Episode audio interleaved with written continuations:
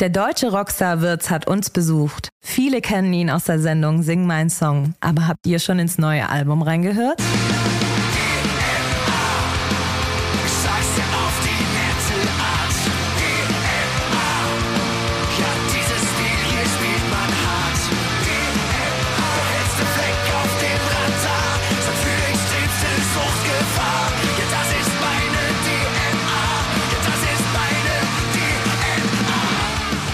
Was Wirtz geworden wäre, wenn er kein Rockstar wäre und wie viel er aus seinem Leben in seinen Songs verrät, das hört ihr hier.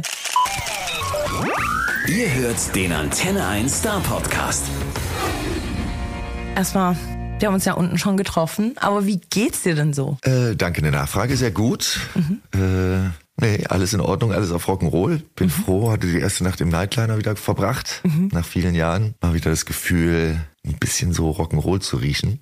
Und äh, nee, sehr schön auch in Stuttgart zu starten sehr schöne Erfahrungen der letzten Jahre und äh, ja, und bei euch mal wieder zu sein. Sehr cool. Also mich freut es sehr, dich kennenzulernen. Mal einen richtigen deutschen Rockstar, wenn man so will. äh, und ja, ich habe jetzt erstmal gedacht, wir quatschen mal, wir lernen dich ein bisschen, äh, ein bisschen auch von der anderen Seite kennen. Und das neue Jahr, ich weiß, man sagt nicht mehr frohes Neues. Ist, glaube ich, ein bisschen zu spät dafür. Aber so lange ist dann doch nicht her. Wie hast du reingefeiert? Wow, äh, ja, mit einem kleinen Unfall zum 29. Hab ich mal geguckt, wie, wie sich das anfühlt, wenn man mit dem Gesicht bremst. Dementsprechend war Notaufnahme äh, am 29. abends und dann ein relativ entspannter Rutsch ins neue Jahr. Okay. Ja. Gut. gut. Also, sagen wir mal, richtig geil reingerutscht. Aber, aber das heißt dann nicht, du hast diese, diese Standard äh, Neujahr, Neujahr-Momente, wo man dann mit, keine Ahnung, zehn Leuten zu Hause sitzt und dann Brettspiele spielt oder sowas? Äh, ja, es war irgendwas geplant. Also wir wollten so mit Freunden und äh, Familie und Kinder irgendwie so ein bisschen, natürlich gerade für Kinder ist es ja geil, ne? Mhm. So ein bisschen das ganze Neujahr-Ding zelebrieren, aber das hat sich leider so in Wohlgefallen aufgelöst. Ich war dann relativ auf Schmerzmittel äh, früh und platt im Bett, hab mir dann nochmal einen Wecker gestellt auf fünf vor zwölf. Da stand dann die Frau mit dem Kind draußen alleine mit einer Wunderkerze in der Hand und habe ich mich dann auch noch mit einer Wunderkerze kurz daneben gestellt und bin dann auch wieder ins Bett gegangen. Okay, ja, verständlich, verständlich. Ja. Aber gibt's dann irgendwelche Vorsätze, die du mitgenommen, also die du, die du dir vorgenommen hast einem Neujahr? Neujahr? Uh, ja, nee, ich bin nicht so so ein Neujahr-Vorsatztyp. Mhm. Ich habe das mal probiert, es funktioniert, funktioniert bei mir nicht. Vor allem, weil ich äh, mal mit so einem Typen gesprochen habe, der ist so Gehirnforscher, der meinte, es gibt eh, äh, das Gehirn versteht zum Beispiel auch kein Nein. Wenn man sagt, dieses Jahr möchte ich nicht mehr rauchen, dann mhm. versteht das Gehirn, ich möchte rauchen. Ja, deswegen muss man das ja umdrehen ja, klar, und dann sagen, ich möchte dieses Jahr gesünder leben. Was, ich will jetzt nicht sagen, dass, es dass das ja, ja, besser funktioniert, aber... Ja, so, nee, von daher, ich, ich lasse es einfach so. Es hat jetzt mhm. die letzten Jahre gut funktioniert und mhm. wie bei einem alten Auto, wenn man da anfängt, irgendwie die Schläuche zu wechseln, dann sifft es da raus. Also, if it's ain't broken, don't fix it. Ja. Von daher, nee, ich fahre einfach so weiter, alles gut. Guckt vielleicht nächstes Jahr, vielleicht der einzige Vorsatz, äh, nächstes Jahr äh, nicht aus einem Auto springen bei der ah. Fahrt. So. Ja, ist, ist glaube ich, auf jeden Fall ein guter und eventuell Oder auch ein realistischer. Jahr springe ich nicht, aber das ist wieder verneint, ne? Ähm, äh, dieses ja, Jahr bleibe ich während der Fahrt im in meinem Auto sitzen. In meinem Auto sitzen, ja. genau. Aber gibt es denn irgendeine Charaktereigenschaft, wo du sagen würdest, oh, die würde ich gerne ablegen, aber irgendwie funktioniert es nicht? Äh, du, die schlechten habe ich alle abgelegt. So, äh, Nee, also Selbstreflexion hat bei mir im Jahr mit, als ich 30 wurde, angefangen und seitdem habe ich während mir gearbeitet. Und die Macken, die noch da sind, sind, glaube ich, genau das, warum mich andere Leute mögen. Mhm. Und, äh, und das, ja, ist leider ausge, ausge, ausgebaut, ausgeprägt. Äh, ich weiß nicht, ob man da noch irgendwas im Nachhinein jetzt noch reinkriegt oder raus. Wusstest du aber schon als Kind, ich will Rockstar werden? Ja, also was heißt das Kind? Also es war mit 14, 15, hat mich irgendwann mein Vater gefragt, äh, also was, was, was ich denn mal machen will, mhm. weil Schule anscheinend ja nicht so mein Ding wäre. Und äh, ich soll mir doch mal Gedanken machen. Und er hat zum Glück diesen den Nebensatz noch erwähnt, dass es irgendwas sein soll, was mich auch irgendwie, weißt du, wo ich halt gut drin bin, was ich halt auch machen kann, ohne dass es jetzt äh, Geld der Anreiz oder dass das mhm. Geld der Anreiz ist. Und dann habe ich ihm gesagt, ja, gib mir mal zwei, drei Tage zum Überlegen. Und dann habe ich dann so mal in mich reingehört und dann kam unterm Strich raus Rennfahrer oder Musiker. Krass. Was beides relativ scheiße in meinem Elternhaus ankam. Rennfahrer musstest du jemanden haben, der es finanziert. Also ich bin als Kind äh, Rennkart gefahren, weil mein bester Schulbuddy, der war da irgendwie drin mit seinem Dad, der hat da rumgeschraubt und da war dann jedes Wochenende äh, in, ja, war dann Rennen und, und Rennsport. Aber das waren damals schon 300 Mark, äh, die man für Reifen braucht, allein am Wochenende. Wochenende plus jemanden, der sich um den ganzen Scheiß kümmert, hinfahren mit Anhänger und Gedöns und naja gut, das, das war dann leider nicht äh, mir gegönnt. Aber, die, aber sorry, wenn ich dich unterbreche, aber das, also es war ein realistisches Ziel, Ja. theoretisch. Also Ja, ja. krass, okay, mit 13, 14 darauf zu kommen und dann auch noch wirklich die Realität Nee, also zu sehen. Wollte ich eigentlich schon mit vier werden. Also Okay. das, das wusste ich da schon. Aber das war dann, äh, ja klar, nee, das war, wo ich sagte, ey, ich kann auf dem BMX-Rad irgendwie auf dem Vorderrad, auf dem Hinterrad fahren und äh, egal, was du mir gegeben hast, da wusste ich schnell mit um die Ecke zu kommen. Und Go-Kart war dann irgendwie sowas, ja, wow, fett. Ja, mein Opa war Fahrlehrer, wir haben relativ früh schon, dürften wir auf der anderen Seite die Pedale bedienen und schalten. Das heißt, äh, im frühen Alter schon mit Autos irgendwie rumgemacht und es war, es war nicht schlecht. Ich habe sogar in Kerpen teilweise, ich habe sogar mal ein Rennen mitgefahren, wo äh, Ralf Schumacher auch äh, mit dabei war. Krass. Und es war damals so, ja, Kerpen, Heinsberg, das war nicht weit voneinander weg. Und Heinz Harald Frenzen, äh, der Frenzen, der kam auch da aus der Ecke. Also da gibt schon Leute, die gerne sehr schnell fahren und äh, Bock auf Bock auf Speed haben. Aber wie gesagt, das war dann, meine Eltern wussten, ey, dann, dann den verlieren wir dann mit 18, ist er spätestens irgendwo irgendwo tot. Oder haben sie gedacht, dass es so ist. Und habe dann nebenher noch meine Rennfahrkarriere, als ich dann 18 war, so Motorradführerschein dann offiziell gemacht und bin dann Superbike eine Zeit lang gefahren, aber das war dann eher so hobbymäßig, was meine Eltern dann auch so wirklich nicht wussten, bis ich dann mal mit der Karre auf dem Hof stand. Und sie meinten, ich habe da vor einer halben Stunde erst mit dir telefoniert. Wie bist du denn aus Dortmund so schnell hier hingekommen? So, ja, ja. Okay. Naja, geil. So, Rennsport war natürlich geil. Aber dann äh, das Zweite, wo ich dachte, hey, das, das macht einfach, das ist einfach mein Ding. Ich war damals Schlagzeuger. Hab gesagt, ey, dann, keine Ahnung, Musik ist unfassbar geil. Weil äh, ich auch gemerkt habe, dass es ein unfassbar geiles Ventil ist. Ich hatte mit meinen, mit meinen Eltern grundsätzlich Stress. Ich war so das schwarze Schaf in der Mitte. Mein Bruder war der Vorzeigekerl und meine Schwester war das Kind, was sie immer wollten, ein Mädchen. äh, was ich leider auch nicht geworden bin, zur Enttäuschung meiner Mutter. Und dann war ich so immer zwischen den Welten. Und dann war natürlich immer Trouble, weil der Junge hat immer nur Scheiße gebaut, ist irgendwie aufs Dach geklettert oder hat halt irgendeinen Quatsch gemacht, hat sich das Auto von der Mutter heimlich geliehen und ist irgendwie nachts äh, durchs Dorf gehackt. Ja, kompliziertes Kind. Ähm, und dann habe ich natürlich aufgrund dessen sehr viel Stubenarrest gekriegt und habe das dann äh, eher so genutzt, dass mein Bruder hatte eigentlich ein Schlagzeug zur Kinderkommunion bekommen, dass ich immer in den Keller gegangen bin. Der war gekachelt, habe den Ghetto-Blaster von meinem Vater genommen, plus die Kassetten, die in seinem Auto lagen und bin einfach runter und habe halt zwei Stunden auf das Ding eingetrescht. Danach ging es mir fantastisch und meine Mutter war noch beschissener drauf. Ja. Aber da habe ich gemerkt, Musik ist ein geiles Instrument, um einfach loszulassen, irgendwie Druck abzulassen. Und nee, und es hat Bock gemacht und dann meine erste Band gehabt und dann war, nee, ich, Musik ist geil. Ja, und so kam ich schon mit 14, 15 eigentlich war die Entscheidung gelutscht. Und dann dachten meine Eltern, das ist noch so, das, das ver- versendet sich auf die Zeit noch. Und dann wurde es aber immer konkreter, dann irgendwann eigene Songs, rüber nach Holland mit dem Fahrrad gefahren, mit einem Kumpel von Simon Carfunkel bis Pearl Jam Songs gespielt, Gitarrenkoffer auf, Geld gesammelt, danach irgendwie eine Frikadelle Spezial, Flipflap und später dann noch mal im Coffeeshop vorbei. Ja. Und dann mit 0 Euro oder 0 D-Mark wieder nach Hause, geilen Tag gehabt. So, äh, ja, nee, und dann ähm, war das klar, dass ich das so machen will und dann, äh, ja, mit 18 noch musste ich noch Zivildienst machen. Das war ich dem Land schuldig. Ich hätte auch Wehrdienst gemacht, aber da hätte ich meine Haare abschneiden müssen, das wollte ich nicht. Man kann auch mit langen Haaren zum Wehrdienst. Ich so, ja genau, irgendwie. Äh, wusste ich, dass das irgendwie auf jeden Fall uncool ankommt. Und dann, ich wollte auch weiter proben und an meiner Karriere arbeiten. Und das war dann so, dann war es halt der Behindertenfahrdienst noch und danach direkt weg aus dem Dorf in die Stadt Dortmund. Und dann, ich glaube, kurze Zeit später, Plattenvertrag, Sub 7, juhu, dann ging die Reise los. Gibt es was, was du bereust? Also du machst ja heute, würde ich jetzt mal behaupten, schon eine krass andere Richtung an Musik als das, was du begonnen hast mit Sub 7. Und äh, du hast ja auch angedeutet, ähm, dass, wie das mit den Plattenfirmen ein bisschen läuft und dass du schon so ein, so ein kleiner Rebell warst, wenn man so will. Bereust du das, das erste Projekt aber oder sagst du, das hat dazugehört? Nee, exakt. Also das war für mich klar. Mein, das Konto Erfahrung musste voll werden, um irgendwann zu merken, hey, das ist es nicht. Aber jede Erfahrung hat mich natürlich dazu gebracht, die Entscheidung zu treffen, irgendwann zu sagen, ich mache das jetzt so, wie ich denke, mache mein eigenes Label und äh, mache es jetzt einfach mal anders und besser. Und hätte ich das mit Sub 7 nicht alles so erlebt, auch die ganzen Laufwege und auch die ganzen Sachen, die man so, die Eindrücke und ich meine, es war natürlich eine fantastische Schule, um alles kennenzulernen.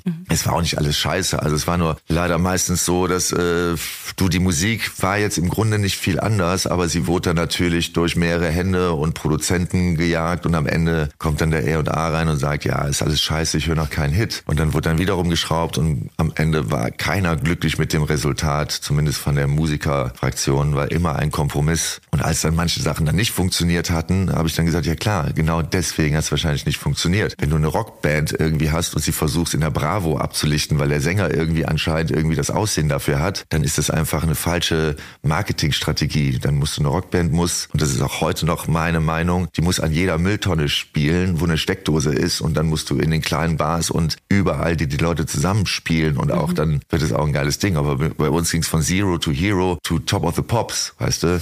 Und da hast du natürlich überhaupt keinen Rockfan mehr, der dich überhaupt noch ernst nimmt. Und die Musik war eigentlich komplett auf Rock fixiert. Mhm. Und dann ist es natürlich verständlich, dass dieses Konzept auf lange Sicht nicht aufgeht. Zumal eh der Popper mit dir nichts anfangen kann oder der Teenie und der Rock'n'Roller auch nichts. Und du bist irgendwo in der Mitte und bist so die ganze Zeit nur frustriert und findest halt scheiße. Ne? Und das mhm. geht ja dann, wie gesagt, weiter bis zum Styling und ja. äh, wie sieht das Video aus. Und da konnten wir zu hier und da noch irgendwie sagen, uah, äh, vielleicht so nicht, gibt's noch eine andere Möglichkeit. Beispiel, ja, du bist ein Panther und kommst aus dem Pool raus und verwandelst dich dann so, so sag mal, ey, weißt du, ich habe ja gern früher an Holland mal an Sportzigaretten gezogen, aber das war mir dann auch schon zu krass, ja, ja. wo ich denke, so sag mal, was raucht ihr denn hier?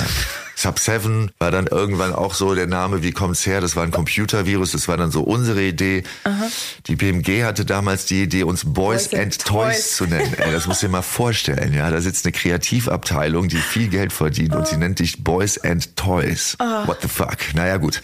Aber wie gesagt, alles am Ende unterm Strich Erfahrungen, die mich dazu gemacht haben, äh, zu sagen, okay, wenn, wenn es so sein soll, wie du willst, dann muss es einfach selber machen. Mhm. Und das war die geilste Entscheidung. Dann auf Deutsch umzusatteln mit den Texten Weihnachten war eigentlich jetzt nicht geplant, hatte aber der war der Tatsache geschuldet, dass ich einfach gedacht habe, ich muss mal so ein paar Sachen von der Seele schreiben, bevor es Krebs wird mhm. und habe dann so tagebuchmäßig mit meinem fast zwei Monate von Spiegel gesetzt und habe gesagt, wer bist du denn überhaupt? Warum warum bist du hier? Was läuft denn? Warum läuft das alles so, wie es läuft und warum immer an derselben Stelle in die falsche Richtung und aufzuhören, die Schuld auf andere zu schieben, sondern mal bei sich selber anzufangen. Ja. Und das ist auch, glaube ich, mein Geheimrezept für oder mein Tipp für für alle, wenn man will, dass die Welt, Welt ein bisschen besser wird, dann äh, nicht an den großen Hebeln ziehen, sondern wenn du es bei dir machst, mhm. im Kleinen anfängst, dann beeinflusst du dein Umfeld und dann hast du ein anderes Umfeld und dann, wenn das jeder macht, dann hast du ein geiles Umfeld und dann ist irgendwann alles geil. So Absolut. die Idee mit dem Finger eher auf sich zu zeigen als auf andere. Und diese Texte waren einfach unmöglich für mich mit meinem Schulenglisch in Englisch zu übersetzen. Mhm. Und dann hatte ich damals den Matthias Hoffmann kennengelernt, der mit deutschsprachigen Künstlern schon gearbeitet hat und habe ihm da mal so einen Schulterblick gegönnt auf die verbalen Ergüsse meines Tagebuches und er meint so, alter Schwede, ey, wenn du da Musik drunter machst, mhm. dann äh, da kannst du Leute mit berühren. Das war dann so, ja, okay, aber Deutsch singen war auch neues Singen lernen. Mhm. Zumal, äh, also nur für die Leute, die schon mal auf dem Berg mit Schnee gestanden haben, Englisch singen ist so wie Powderschnee mit einem Snowboard runter surfen. Mhm. Deutsch singen ist wie eine Buckelpiste aus Eis mit Skiern. Wie es sich im Hals anfühlt und was so wirklich der Unterschied ist. Also dieses auf Deutsch, wie gesagt, ich fand auch alle deutschen Bands immer bis dato kacke, ja. Also es gab wirklich nicht viel. Selig war die einzige Band, die so ein bisschen mal so den Touch mhm. hatte, dass es auch hätte Englisch sein können oder wo die Melodie irgendwie cool ja. war und nicht so, so deutsch, deutsch. Äh, dann habe ich gesagt, okay, wenn ich es auf Deutsch mache, dann muss es diesen amerikanischen Touch behalten mhm. und ich muss irgendwie die Worte finden, die so, auch die Bilder, die so geil sind, dass es nicht so, mein Maserati fährt 210 ja. Touch hat, sondern dass es auch irgendwas ist, was sich auch geil anhört und mhm. halt die Aussage widerspiegelt. Und ja. das war so dann die Latte oder das ist immer noch die Latte, wo ich denke, so muss es am Ende der Song klingen, dass man es mhm. geil reinbringt. Das ist ja. geil. Die kommt jetzt total random, die Frage, aber ich gab jetzt eine Studie, die ergeben hat, dass die Männer aus Baden-Württemberg, die am wenigsten good dressed People sind, so auf dem Markt. Und da hatte ich die Frage, ob es für dich eine absolute Modesünde gab in deinem Leben, wo du gedacht hast, oh Gott, furchtbar. Ja, nur die Sachen, die mir damals von der BMG angereicht wurden, ja. Das war, ich sag mal, die Klamottenkammer der äh, Major Companies waren zumindest in dem Fall was Schlechtes. Das hat sich dann zum Glück geändert, als äh, ich glaube, als wir dann mit On Vogue nach Amerika sind und wir gemerkt haben oder die BMG gemerkt hat, hey, vielleicht platzieren wir die Band mal besser da drüben, weil das läuft da überall im Radio. Deutschland ist immer schon kompliziert gewesen mit Rockgitarren. Mhm. Ich hoffe ja, dass, es, äh, dass ich noch so alt werde, dass das wieder in Mode kommt,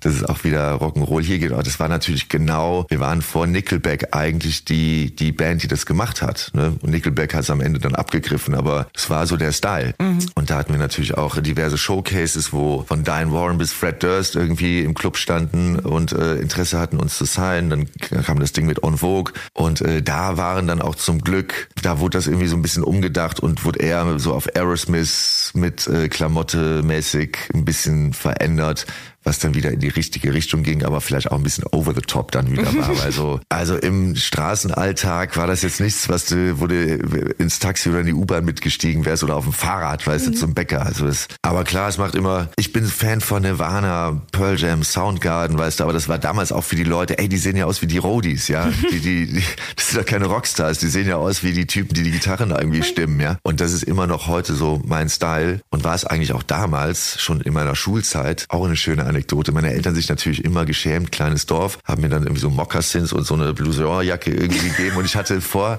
vor dem Eingang war irgendwie ein Busch, da hatte ich immer eine Tüte versteckt, wo ich meine Klamotten drin hatte. Das heißt, jeden Morgen auf dem Weg zur Schule bin ich runter, habe mich dann hinter dem Busch umgezogen und bin quasi als ich zur Schule, um mich dann am nächsten, nach dem Mittag bin ich wieder zurückgelaufen, habe dann wieder die Klamotten angezogen, die meine Eltern mir ausgesucht hatten. Aber das klingt echt nach einem, nach einem amerikanischen Teenie-Film tatsächlich. Ja, ja. So habe ich immer ausgesehen und äh, wie gesagt, die, die einzigen Sachen, wo ich mich für schäme, sind die, die mir dann zwangsweise angezogen wurden. Aber das hat sich dann natürlich auch mit der Selbstständigkeit komplett erledigt. Ich weiß nicht, ob das jetzt in den Augen der äh, von außen betrachtet irgendwie positiv oder negativ ist, aber zumindest fühle ich mich wohl. Weißt du, in dem Moment, wo du dich wohlfühlst, äh, ist alles andere egal. Dann ist das auch egal. In dem Moment, wo du dich nicht wohlfühlst, krieg, krieg ich ein Problem, ja. Also du musst das ja halt schon echt leben auch. Ja. Und, in, und um authentisch zu sein und nicht, sobald man sich verkleiden muss, um irgendwie sich wohlzufühlen, dann sollte man mal einen Psychiater aufsuchen oder einen Spiegel kaufen.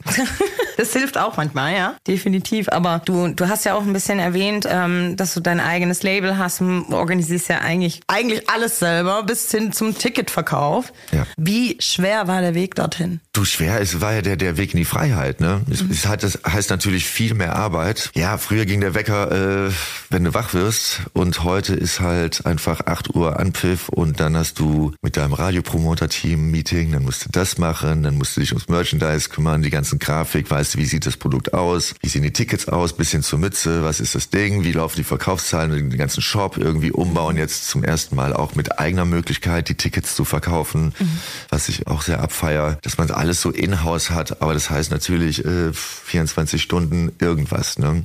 Und dann irgendwann heißt es Showtime und dann, ach ja klar, bist ja auch noch Musiker. Ne? Aber das, das Geile ist, ich muss mich da, ich bin in keiner Rolle, wo ich switchen muss, sondern bin auf der Bühne genauso wie hier. Ja, das ist, klar hat man ein bisschen mehr Adrenalin oder, aber im Grunde ist das nicht so, dass hier zwei, zwei Typen so schizomäßig in mir wohnen, sondern ich telefoniere. Das, das Schöne ist der Kontakt zum Künstler. Ne? Das sind ganz, ganz kurze Wege. Das heißt, wenn ich irgendwie Lust habe, dass das und das ist und das kostet ein bisschen was mehr, dann rufe ich mich selber an und sage, ey, der Daniel hätte voll Bock auf das und das wo jede andere Plattenfirma sagen würde, ey, vergiss es, ja. Also wir sind hier nicht die Rolling Stones, bisschen kleiner deutscher Act. Aber dann sage ich, nee, nee, finde ich gute Idee, machen wir so. Okay. Plattenfirma abgesegnet und dann wird es halt gemacht.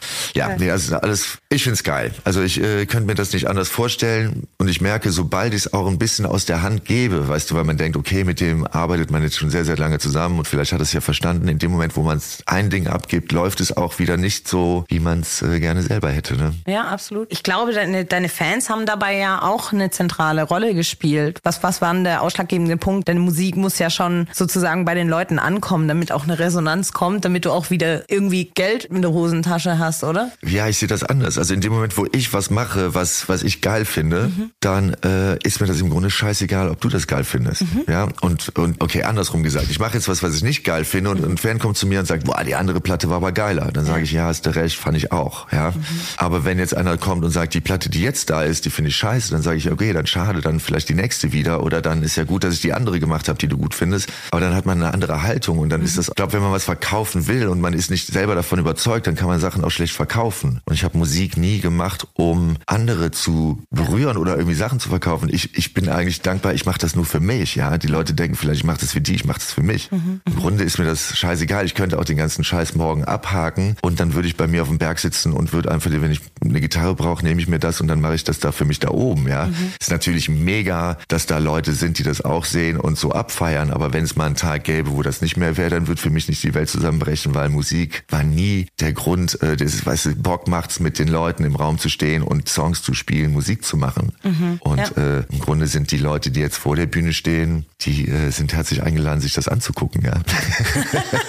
Ja, ich glaube, du hast auch eine ganz andere Wirkung, wenn du einfach aus dir sprichst. Aber hast du persönlich, gibt's da so Momente, wo du Flashbacks hast und dann sagen würdest, von dem Song an sich zu sagen, der erinnert mich an eine Zeit, die, die mir wirklich nicht gut getan hat. Gibt's da einen? Ja, total. Jeder. Jeder, Jeder? der Songs. Also ich muss, äh, ich meine, ich habe das jetzt lange nicht mehr gemacht, weißt du, und wir haben jetzt äh, in Rotterdam angefangen zu proben für die Tour am 13. Dann die Songs wieder zu hören. Und jetzt haben wir natürlich so eine heimliche Vorshow äh, in meiner Heimatstadt gemacht und davor nochmal auf so einer Crewparty da in Rotterdam irgendwie das Ding mal abgefeuert, damit wir mal gucken, wie, wie funktioniert der ganze Scheiß da, kommen ja. wir da durch. Weil Proberaum ist Proberaum, aber wenn Leute da sind, ist schon mal oder irgendwas Chaos, ja, dann muss man das schon mal testen. Und jetzt in Heinsberg war das wirklich so, ja, es gibt so ein paar Songs jetzt wie Mantra in der Piano-Version, äh, wo ich dann halt echt hart damit ringen muss. Äh, mich, wenn ich mich in die Musik fallen lasse, könnte ich einfach aufhören zu singen und losheulen, weißt du? Ja. Und klar reißt das hier und da mal auf, aber ich habe es irgendwie gelernt. Ich habe es mit der Musik verarbeitet und das ist irgendwie gut, habe damit meinen Frieden gemacht. Aber auf der anderen Seite kommt, wie gesagt, ist tagesformabhängig, aber kommt es natürlich hier und da schon mal vor, wo ich denke, wow, Alter, äh, Konzentration und dann äh, sing ich, singt mein Mund zwar weiter und macht alles, aber in, in meinem Kopf ist jetzt, jetzt reiß dich mal zusammen. Ja. Guck dir den Pascal an, alles ist gut, die ist gut, die so. Ja? Aber äh, nee, klar, aber es ist die die Songs, die da sind, sind alle so persönlich und haben alle so kommen woher und äh, es ist nicht so, dass ich zu Hause mir die Mucke anhöre und irgendwie losheule. Mhm. Im Gegenteil, also meine eigene Musik läuft zu Hause eigentlich nie. Sie nur, wenn es dann live gemacht wird, sind es immer Zeitreisen zurück in die Zeit. Und ähm, wenn ich total irre wäre, würde ich mich darauf einlassen und würde alle Türen wieder aufstoßen und ständ dann in der Situation. Aber das versuche ich zu vermeiden. Ja, aber, aber genau das, äh, das, äh, das meinte ich. Also ich bin mir fast äh, sicher gewesen, dass wahrscheinlich, wir, wir sind ja alles Menschen, selbst wenn wir irgendeinen romantischen Film sehen, der irgendeine Szene äh, hat, der einen selber an irgendwas Trauriges erinnert, fangen wir an zu heulen wie Schlosshunde. Also deswegen... Ähm ja, das war natürlich bei der Unplugged-Tour ist das natürlich immer noch mal was anderes, weil es da noch intimer ist und, äh, und dann teilweise auch mal keine Ahnung, 100 Leute gleichzeitig äh, laut zu heulen anfangen und man teilweise den Song nochmal abbricht. Der ersten Unplugged-Tour bin ich dann mit so einer, also zuerst hatte ich noch ein Taschentuch gefunden, am, am Ende hatten wir große, diese, diese, diese komischen Dosen, Dosen, wo, ja. Dosen mit Papier, wo ich dann in, durch die Leute gelaufen bin, habe mich erstmal dann daneben gesetzt, habe mal kurzes Set unterbrochen und habe die Frau oder den Mann wieder getröstet. Mhm. Aber das, das ist halt das Schöne, weißt du, Musik ist halt einfach ein Transmitter, der so ins Herz und in die Seele geht und wenn das richtige Wort halt drauf ist, dann, dann ist das einfach die Macht, weißt du, das gesprochene Wort Wort ist einfach, das haben die Leute schon, die die Bibel geschrieben haben, verstanden, dass man damit Menschen beeinflussen und leiten und lenken kann. Mhm. Und, und klar, und dann noch mit der richtigen Musik. Ich bin jetzt kein Titanic-Fan, aber wenn dann am Ende die Geige einsetzt, gehe ich mir immer mal ein Bier holen, ja. ich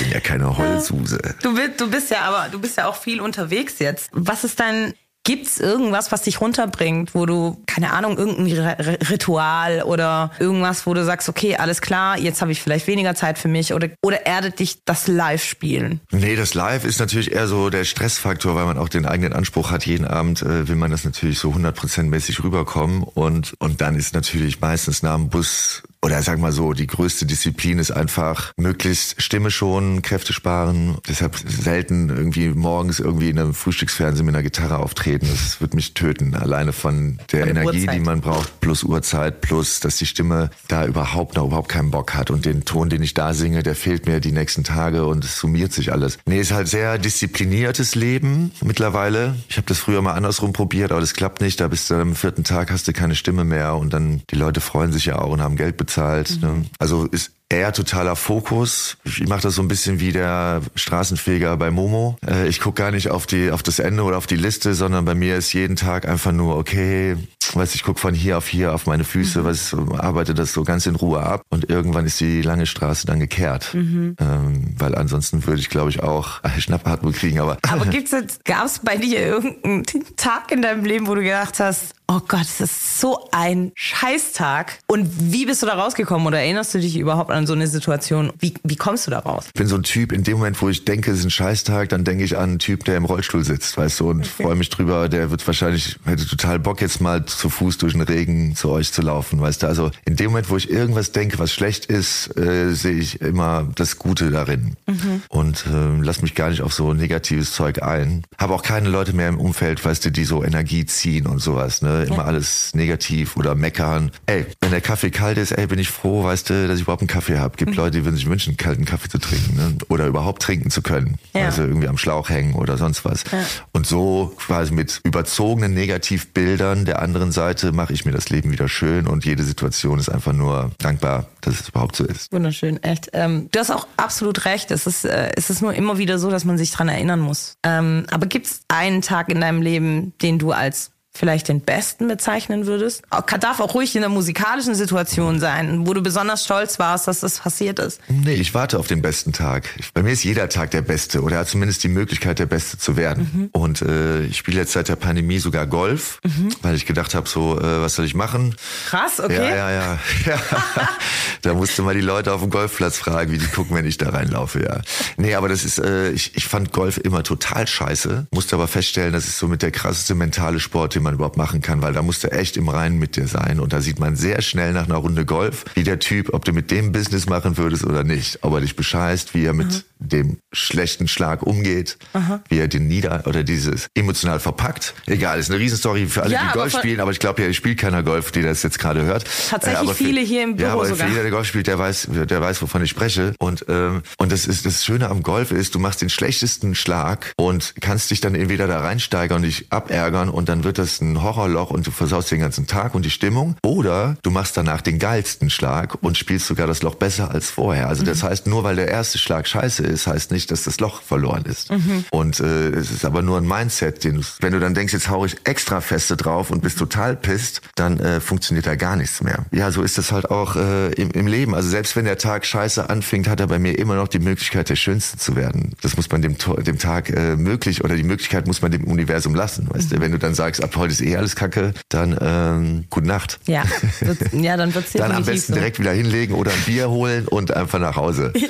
Ähm, ähm, viele, viele kennen dich ja auch aus der, aus der Sendung Sing mein Song. Wie, wie hat das damals deine, deine Karriere verändert oder gepusht? Das war für mich natürlich ein Traum. Also ich wusste immer, dass da draußen in Deutschland es noch ein paar Leute mehr gibt, die auf die Musik abfahren, aber die natürlich keine Ahnung haben, dass es mich gibt. Und in dem Moment, wo Xaver damals bei mir angerufen hat, gefragt, gefragt hat, ob ich da mitmachen will, weil so, yay, okay. Weil Rockmusik ist natürlich Nischenmusik. Mhm. Sowohl im Mainstream, im Radio als im Fernsehen. Es findet eigentlich nirgendwo statt, außer damals in der Röhre hier war halt ein legendärer Laden und ich glaube, da gab es auch viele Menschen, die einfach jedes Wochenende in die Röhre gegangen sind, egal wer das spielt, weil einfach so eine Rockkultur halt auch ja. nebenher existiert. Aber ich wusste, ey, wenn das jetzt mal auf den Radar kommt, da werden bestimmt hier und da noch mal ein paar Leute sagen, finde ich total kacke, aber ein paar werden auch sagen, wow, what the fuck. Und die habe ich mir abgeholt. Und natürlich auch in Hartmut Engler oder so, die, die wussten das ja auch alles gar nicht, was es das, dass es mich gibt oder sowas gibt. Und die sind vielleicht auch, habe ich ein bisschen den Horizont erweitert oder mal, mal gesagt, guck mal nach links und rechts. Und war toll. Ich, ich musste mich nicht verbiegen. Ich, mhm. äh, das Geile ist, mit Punkrock kann man überall, selbst aus einer Dieter Bohlen Nummer, irgendwas Geiles zaubern. Ne? Mhm. Und ähm, mein, danach war ich auf einmal mal kurz auf dem Schirm. Ich glaube, ich habe mir all die Leute abgeholt, die, die auf die Musik stehen. Die anderen haben es mal als Zoobesuch akzeptiert. Ja.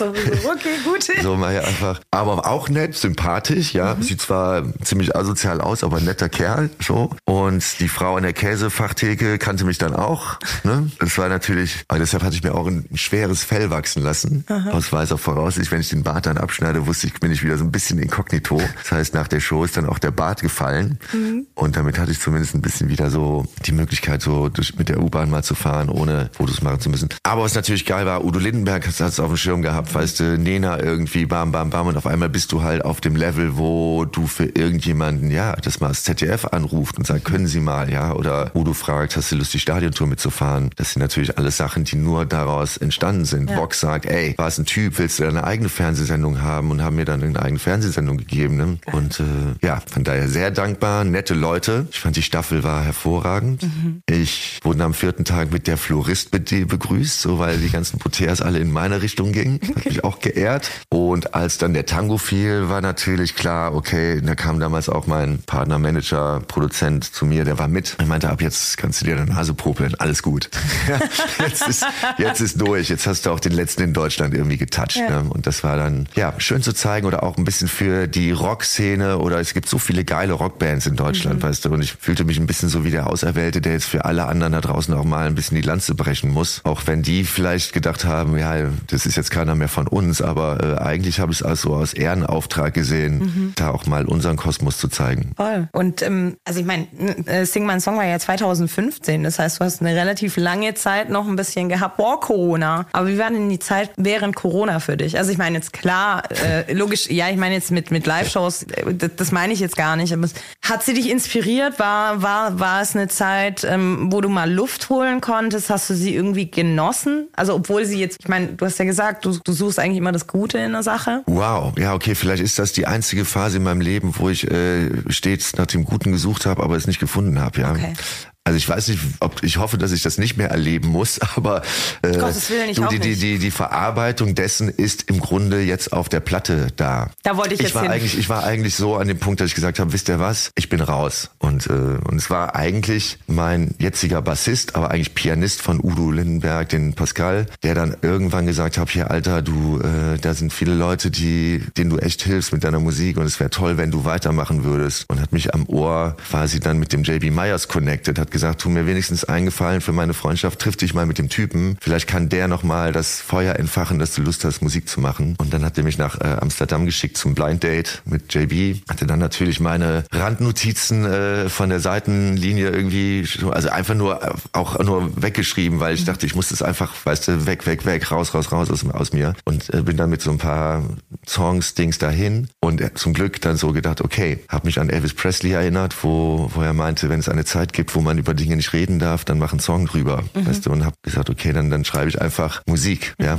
damit, wenn mich mein Sohn irgendwann mal fragt, Papa, was hast du denn gemacht? Dann kann ich zumindest sagen, guck mal hier, die Platte, ja, und wer es verstanden hat, wer reingehört hat, der weiß genau, worum es geht und alle anderen äh, ist mir dann auch egal, aber zumindest für meinen Sohn gibt's ein Statement, ja, ja, ja.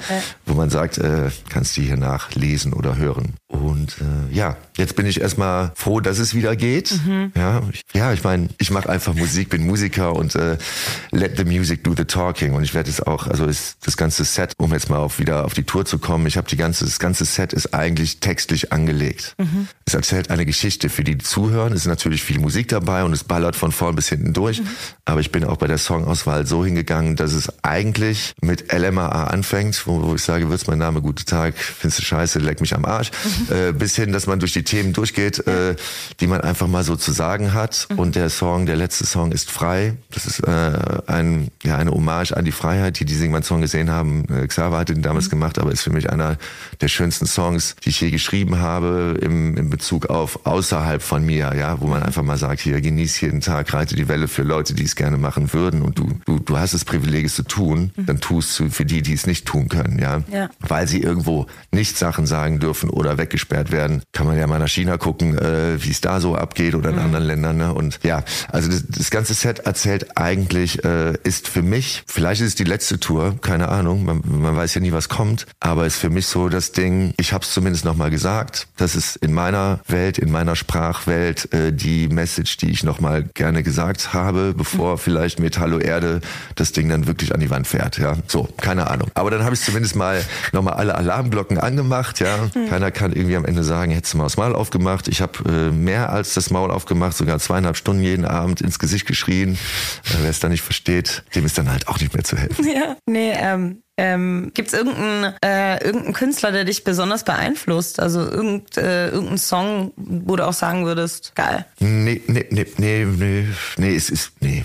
Also es gibt natürlich meine alten Helden, Rage Against Machine, weißt du, Pearl Jam, Soundgarden, Tool, das ist so das Zeug, was mich irgendwie total geschockt hat. Da gibt's und ähm, und das ist auch so eine Sache, weißt du, was ich jetzt so in den letzten Jahren gesehen habe. Die ganzen Typen, die mit mir, als wir Kinder waren, bei Rage Against, äh, Rage Against Machine irgendwie abgegangen und abgeflippt und jedes Wort mitgesungen haben, was auch sehr politkritisch ist, muss man dazu sagen. Dann auf einmal irgendwie mit dem, weißt du, anrufen, dass da irgendwie ein fucking Auto vor der Tür steht, ja, wo ich denke so, ey, was ist denn aus aus aus den Punkern, was ist denn aus euch allen geworden? Was ist denn, was ist denn aus euch geworden? Habt ihr alles verloren, wofür ihr mal als, ja, als Teenager, als Jugendliche, als Jungerwachsene mal gestanden habt? Was ist denn, was ist denn los mit den Rebels, weißt du? Ja, krass. Was seid ihr denn systemkonforme Lämmchen geworden? Ja, wo ist denn noch der Punkrock? Ja, auch irgendwie keine Ahnung. Das, äh, oh, das darfst du heute nicht mehr sagen. Fuck, ey, dann dann muss ich es erst recht sagen. Mein mhm. Vater meint jetzt, äh, weil ich zu Hause gespielt habe, kleine Anekdote. Mhm. Meinst du, ich habe, ich, hab, wenn man mich fragt, ob, mein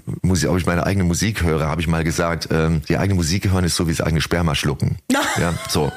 Ja, so vom Ding. Also wenn wenn ich in einen Club oder in eine Disco komme und der DJ sieht mich und dann meinte er, tut mir einen Gefallen, wenn er mal einen Song von mir abspielt, dann drehe ich mich auf der Hacke und gehe raus. Das kann ich nicht. Ich kann es mhm. live spielen, ich kann das irgendwie produzieren, ich kann es schreiben, aber ich kann es nicht hören. Mhm. So. Und dann meinte mein Dad zu mir, kannst du mir einen Gefallen tun, weil wir haben ja auch so ein paar Freunde und Familie. Wenn das, kannst du das mit dem Sperma und der Musik bitte nicht sagen. Da war ich kurz davor, allein wäre ich nie drauf gekommen, weil es gibt überhaupt keinen Grund, irgendwie dieses Thema anzusprechen, weil mich fragt ja keiner, ob ich meine eigene Musik jetzt gerade mhm. mag. Und da war ich aber kurz davor, äh, wo bei mir schon wieder dieser Reflex kommt. Ach, und übrigens, äh, mein Vater hat gesagt, ich darf heute nicht sagen, dass eigene Musik hören so ist wie das eigene Sperma schlucken, aber es, das sage ich auch heute nicht, ja, weil in dem Moment, das triggert mich, ja. Wenn man mir was sagt, was ich nicht darf, dann mache ich es echt recht, ja. Und, äh, und das ist, äh, und das muss gefördert werden, auch bei, bei jungen Leuten, weißt du, die ein bisschen hyperaktiv sind. Gib denen keine Pillen, lass die mal ausflippen. Das sind die Kreativen von morgen. Das sind die, das sind die, das sind die Jimi Hendrix, ja. Und heute muss alles so, keine Ahnung, es muss alles so glatt sein und es, es ist, alles, es ist alles so glatt und es ja. ist alles so austauschbar und ob das jetzt irgendwie der ist oder der ist, ich weiß gar nicht mehr, wer überhaupt hier noch was singt. Es klingt eh alles wie das gleiche, gleiche Scheiß und irgendwie hat überhaupt keine, nichts hat mehr Haltung. Es ist alles so, heute bin ich mal Punk, morgen bin ich mal das. Ich weiß noch, bei mir in der Schulzeit, da gab's die Popper, die Punker, die Wafer, die, die Hip-Hopper und weh, du standst da mit dem falschen Shirt in der falschen Ecke. Da gab's aufs Maul, ja. Nee, es war so, aber man hat sich auch äh, identifiziert mit der Art. Der Wafer war komplett anders drauf als der, als der Mettler, ja, oder der Rocker. Das war ein Lager, weil das ist also, deshalb bin ich auch so stolz, dass Leute heute mein Logo, was ja eigentlich mein Name ist, sich auf mhm. die Hand, auf den Arm, auf den Körper tätowieren, mhm. weil es einfach für irgendwas steht. Ich bin so, weißt mhm. du, ich bin Rage Against the Machine, ich bin Bams, ich bin das.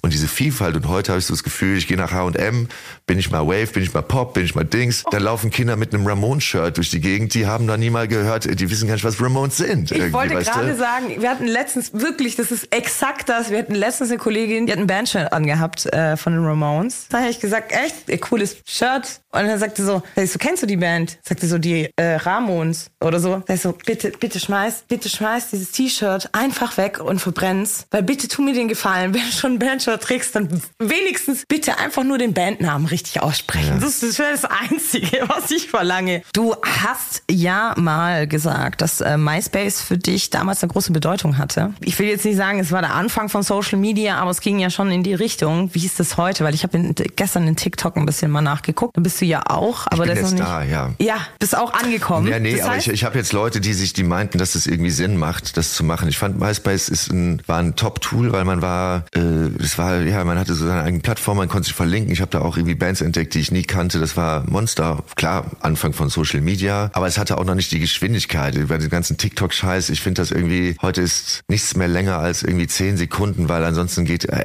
also mir ist das alles zu irre. Ich habe jetzt gesagt, komm, mal gucken, ob es irgendwie irgendeinen Spack gibt von mir, der auf TikTok ist. Wenn ihr euch darum kümmert, macht den Content und knallt das da mal rauf. Mhm. Ich teste das jetzt mal. Ich, ich würde es nie selber machen. Bin auch nicht auf TikTok. Finde Instagram schon den Wahnsinn, ja. Und äh, aber am Ende, äh, ja, jetzt letztens irgendwo hat eine Band gespielt, äh, keine Ahnung, auf so einer Party. Die spielen mittlerweile nur Songs, die sind 30 Sekunden. Da geht's von einem Refrain in den nächsten, in den nächsten, in den nächsten und irgendwie und dann und dann kannst du auch noch zeitgleich irgendwie runterblättern. Also ich finde, ich habe mal einen Song geschrieben, der heißt Entdeckung der Langsamkeit und das ist geht eigentlich da schmeiß mal den Scheiß weg und guck mal, dass du geh mal in den Wald und mhm. guck mal guck mal das echte Leben an und nicht diese ganze Fake Kacke, weißt du, dieses vorgetäuschte, wow, mir geht's so super, mir scheint die Sonne aus dem Arsch und boah, mir geht's so scheiße und du machst auf der einen Seite äh, denken alle, boah, ich will auch so geil sein wie die anderen. Mhm. Die mieten sich aber eine eine Fake äh, Cessna in einer, in einer, im Fotostudio und tun so, als wenn sie Influencer wären, hätten Pri Private Jet, ist aber einfach nur in einer scheiß Halle irgendwie so eine Kabine, die so aussieht, weißt du? Mhm. Es ist alles so Fake-Scheiß geworden ja. und so schnellliebig und naja, ich klinge jetzt schon wie mein Oller, weil die, die neue Generation wird sagen, was labert der alte Mann denn da? Ja?